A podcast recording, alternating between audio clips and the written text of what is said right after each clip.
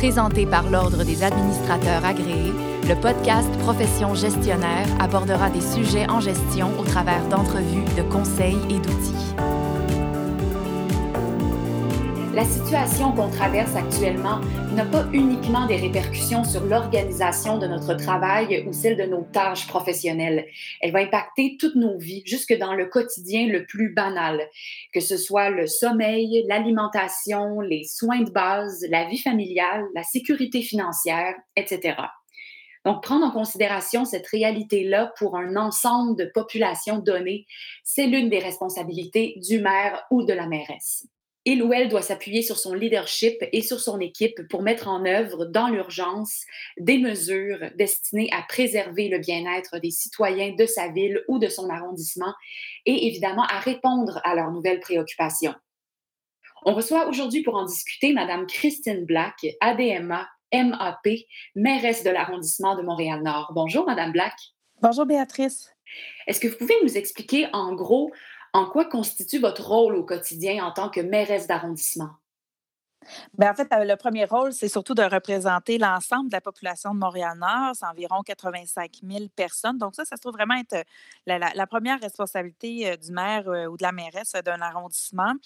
Ensuite, bien entendu, on donne des orientations à l'administration, surtout à la directrice d'arrondissement dans mon cas, et surtout de m'assurer au quotidien que ce travail-là soit, soit fait selon les orientations qu'on a données, que ce soit par le biais de rencontres, de présentations, d'échanges que j'ai avec la directrice, mais aussi avec euh, ses directeurs.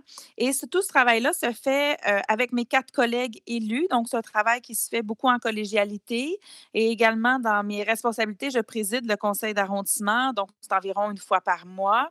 Et bien entendu, on effectue euh, comme élu plusieurs activités de représentation. Et bon, on pense toujours au, au traditionnel souper spaghetti, mais en même temps, euh, il y a plusieurs activités comme ça qui se déroulent, que ce soit euh, euh, différentes activités par nos partenaires, surtout communautaires.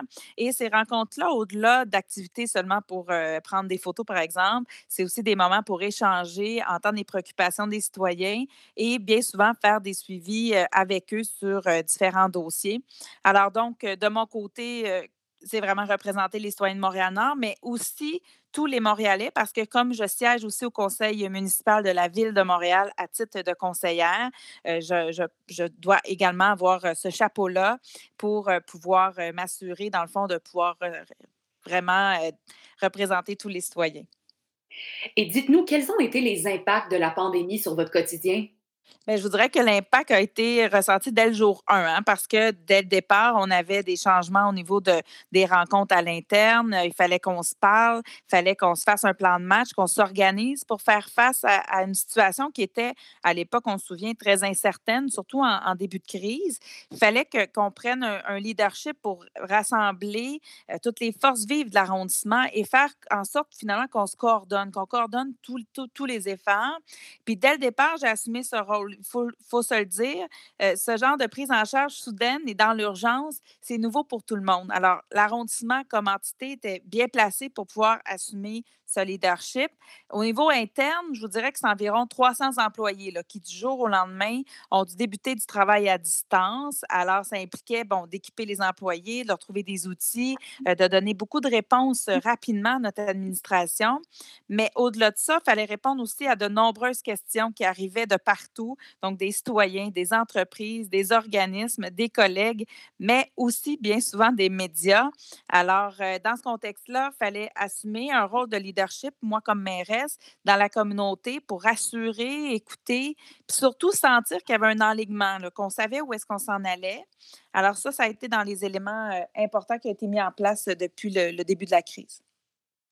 Pour faire face à la pandémie, vous avez dû, j'imagine, gérer des changements, poser des actions au sein de votre organisation?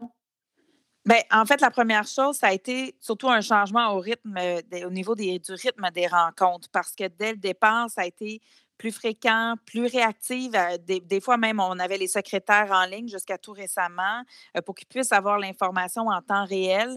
Alors, ça devenait très, très opérationnel avec des décisions au jour le jour qui devaient être prises. Euh, donc, ça, ça a été un des éléments importants qu'on a mis en place. Puis, il faut aussi dire qu'il euh, une bonne partie de notre agenda régulier, même les statutaires, qui, qui ont été appelés à être transformés.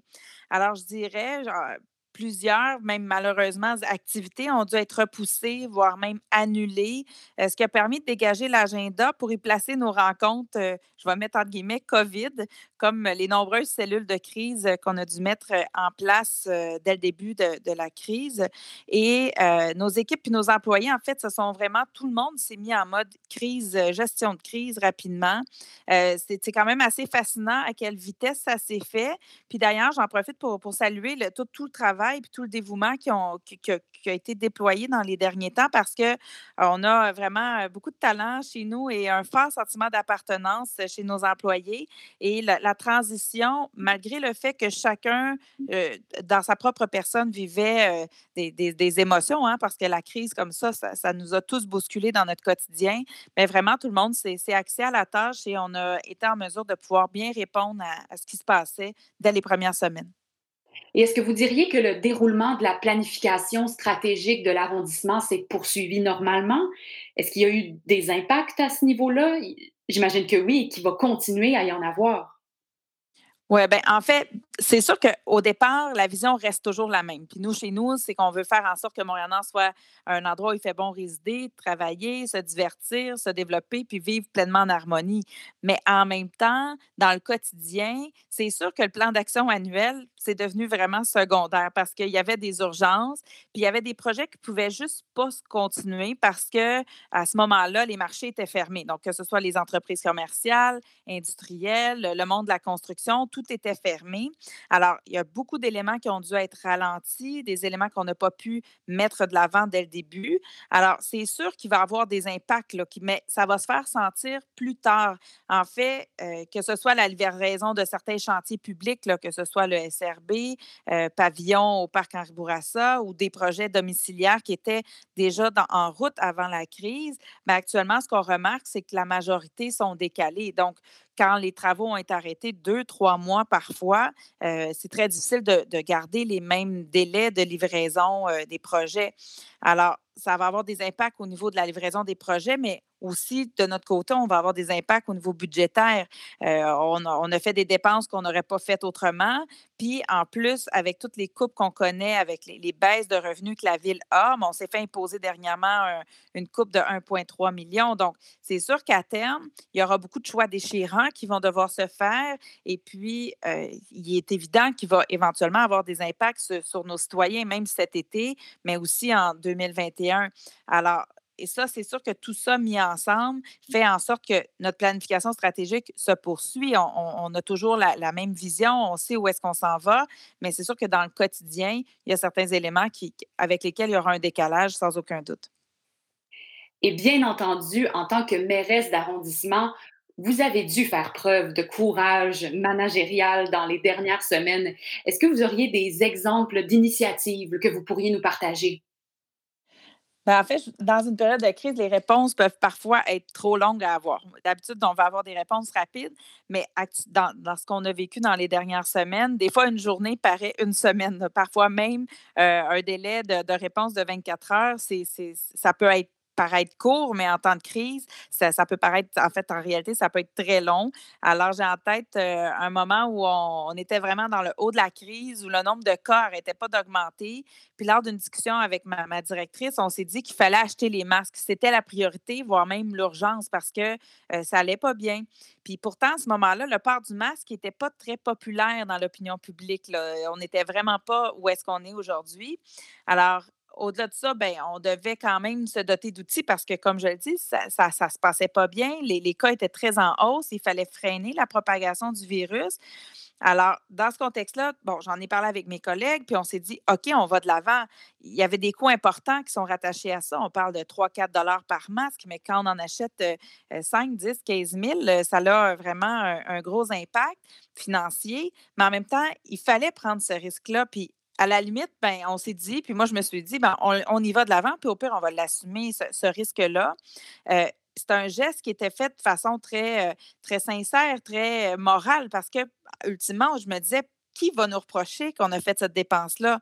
En même temps, il y avait un risque quand même que la dépense ne soit pas remboursée euh, par la ville-centre. Donc, c'est toute cette gestion-là qu'il faut arriver à prendre parce que les décisions doivent être prises rapidement parce qu'on le sait, exemple, pour les masques, il y avait quand même des délais de livraison avant que ça, ça arrive. Donc, faut le faire. Puis bon, la bonne nouvelle dans ce cas-là, c'est que ça finit par être remboursé. Puis je suis certaine que cette distribution-là qui a été faite, euh, qui a été faite par toute la communauté avec les partenaires du quartier, ça, a eu un impact parce que la baisse s'est fait sentir dans les, dans les jours qui ont suivi.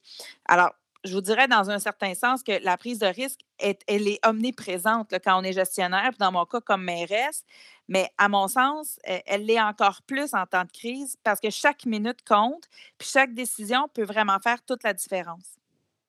Bien sûr. Et pour finir, Madame Black, comment entrevoyez-vous l'avenir post-COVID, vous et votre équipe? Oui, ben, je vous dirais qu'on a appris beaucoup de choses. Euh, on s'est adapté. Euh, puis en même temps, cette crise-là a vraiment permis, euh, je pense, aux Montréalais, mais aussi aux, Québécois, de, constater encore plus que jamais que Montréal-Nord avait vraiment des, grands besoins. Donc, la, la, pandémie, ça a généré en fait des besoins dans l'immédiat, dans le court terme, mais dans le moyen, long terme aussi. Donc, quand on parle du court terme, bon, que je parlais des masques, mais aussi de, certains éléments, que ce soit les, équipes euh, qui vont être déployées dans la communauté pour apaiser, accompagner les citoyens, apaiser la, courbe, euh, abaisser la courbe, c'est important. Mais au-delà de ça, on a également euh, tous les, projets à moyen long terme aussi qui doivent être déployés parce qu'on en a parlé beaucoup dans les dernières semaines. Les déterminants de la santé sont, sont tous très, très problématiques à Montréal-Nord. Donc, il faut qu'il y ait des investissements importants qui se fasse. Et puis, ben, c'est sûr que moi, dans ce contexte-là, comme mairesse, il ben, faut que je continue à travailler dans les prochaines semaines, les prochains mois avec mes collègues, mes équipes administratives, puis continuer à piloter tous ces changements-là qu'on est en train de, déployer dans le quartier.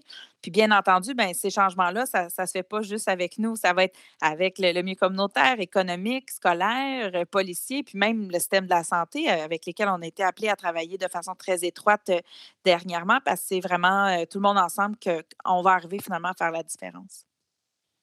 Madame Christine Black, ADMA, MAP, mairesse de l'arrondissement Montréal-Nord, un grand merci pour votre participation à Profession gestionnaire. Si vous souhaitez partager sur le sujet via les médias sociaux, ajoutez le hashtag Profession gestionnaire. Merci à tous les auditeurs et auditrices. À la prochaine.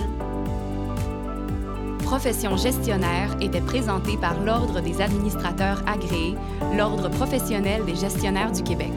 Pour des articles, des outils et des formations en ligne en lien avec le domaine de la gestion, visitez le adma.qc.ca.